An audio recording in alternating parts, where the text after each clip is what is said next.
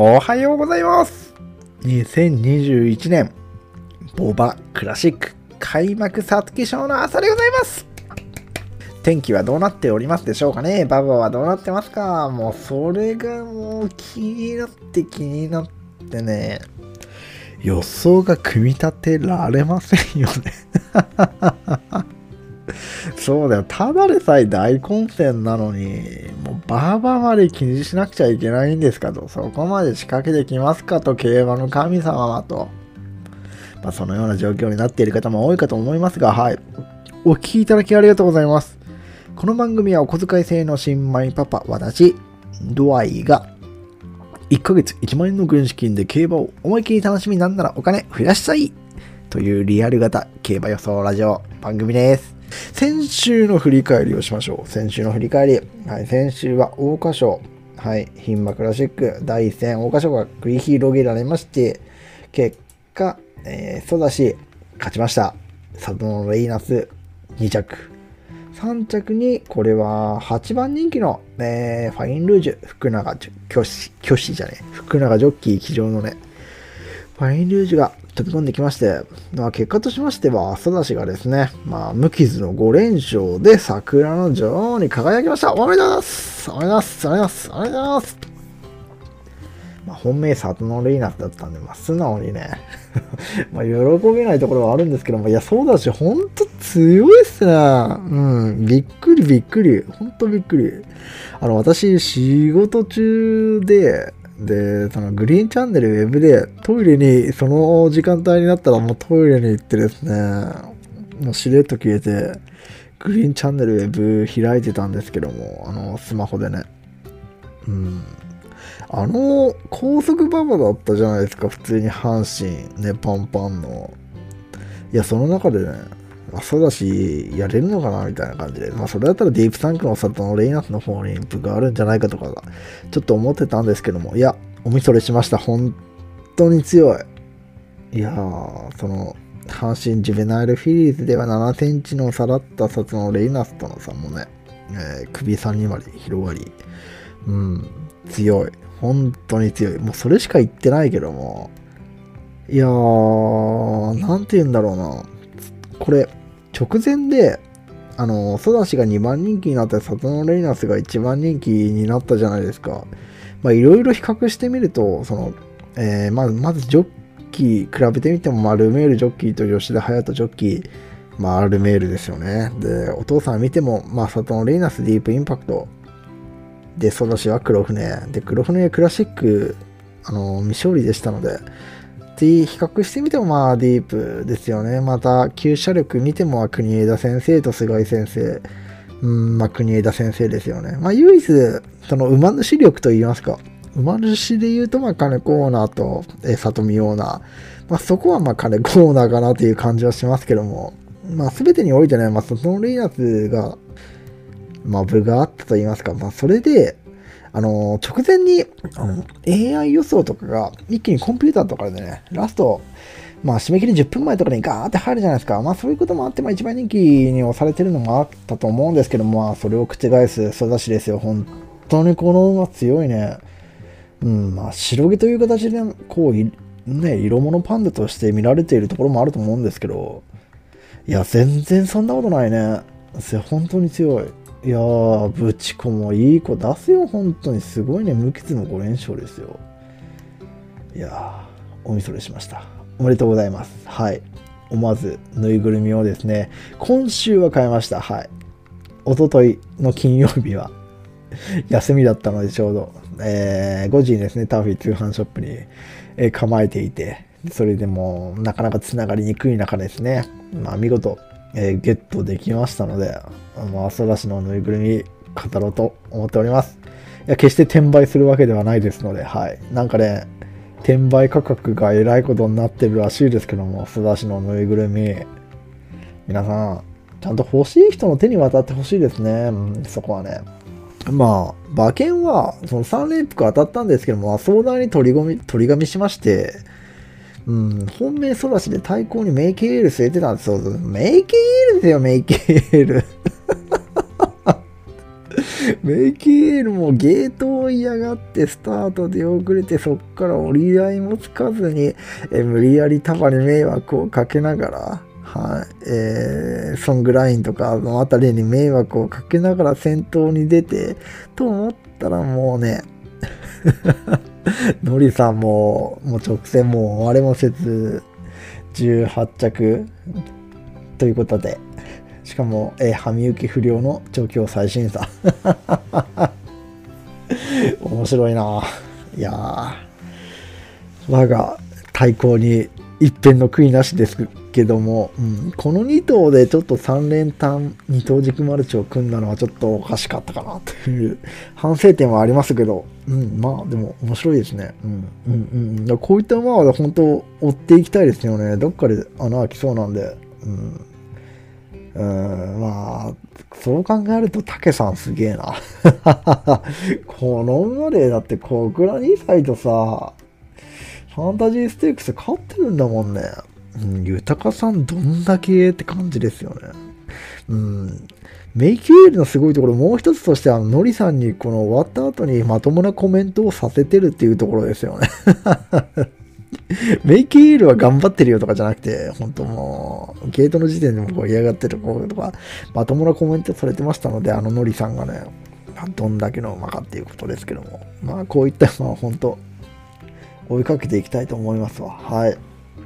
ま、ということで、まあ馬券の方は、この、えー、まあ、3連複的中したんですけども、2200いくらですか ?2660 円か。2660円で、うんまあ、全然回収率が30何パーとかでしたんで。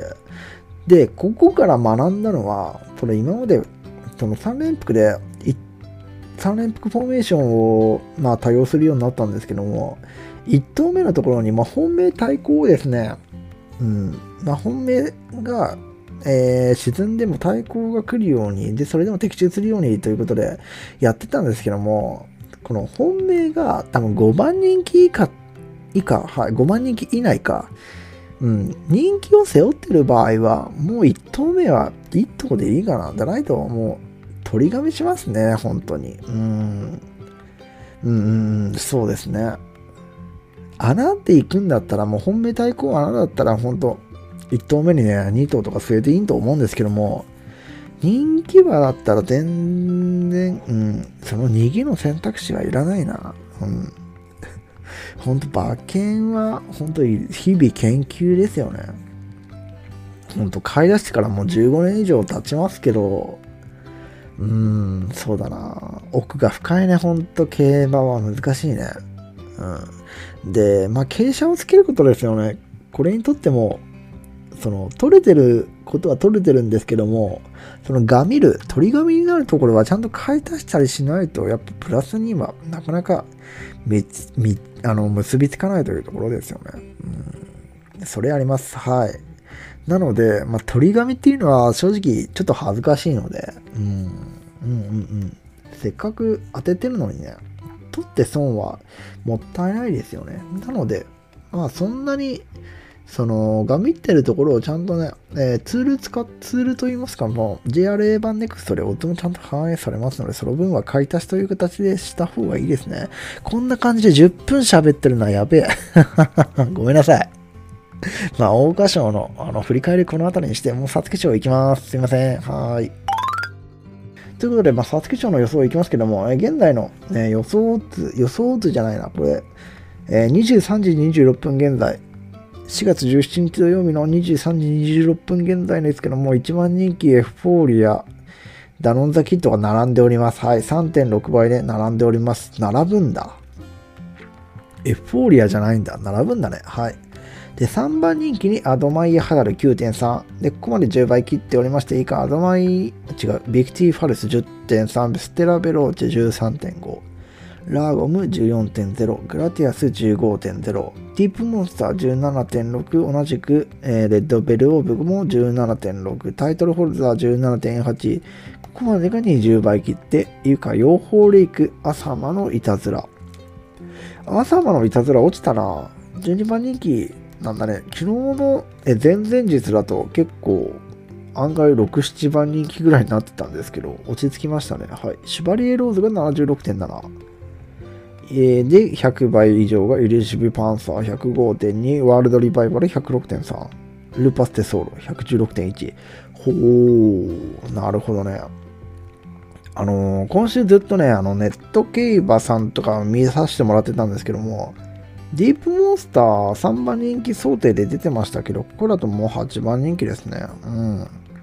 まあ、この前日夜から大きく変わることはないかなと思うんですけど、まあ、朝間のいたずらも、まあ、落ち着きましたし、なんかルーパステソーロがね、あの、ゴールドシップサンクということで、今、ウマ娘でゴールドシップがめちゃくちゃなんか流行ってて、で、その関係で、ウマ娘からちょっと馬券を買って、ウマ娘に競馬に興味を持った方がなんか馬券買って、このゴールドシップサンクだということで、なんかルーパステソールを買ってということで、まあ、70倍、80倍あたりでちょっと人気あったそうなんですけども、まあ、最下位人気でね、落ち着きはしましたけども、やっぱ混戦ですよね、こう見ても。うん。ほんと楽しみな皐月賞。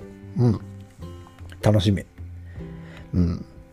去年、一昨年とね、本当サートルナーリアやコントレイルといった、まあ絶対的にね、まあ有利とされている軸となる馬がいましたので、まあ、それに比べると本当に混戦ですよね。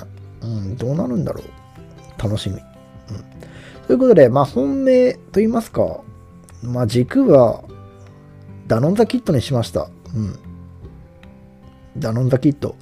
まあ、えー、父、エピファネイア、母、エピックラブ、母父が、えっ、ー、と、男子ですね。はい。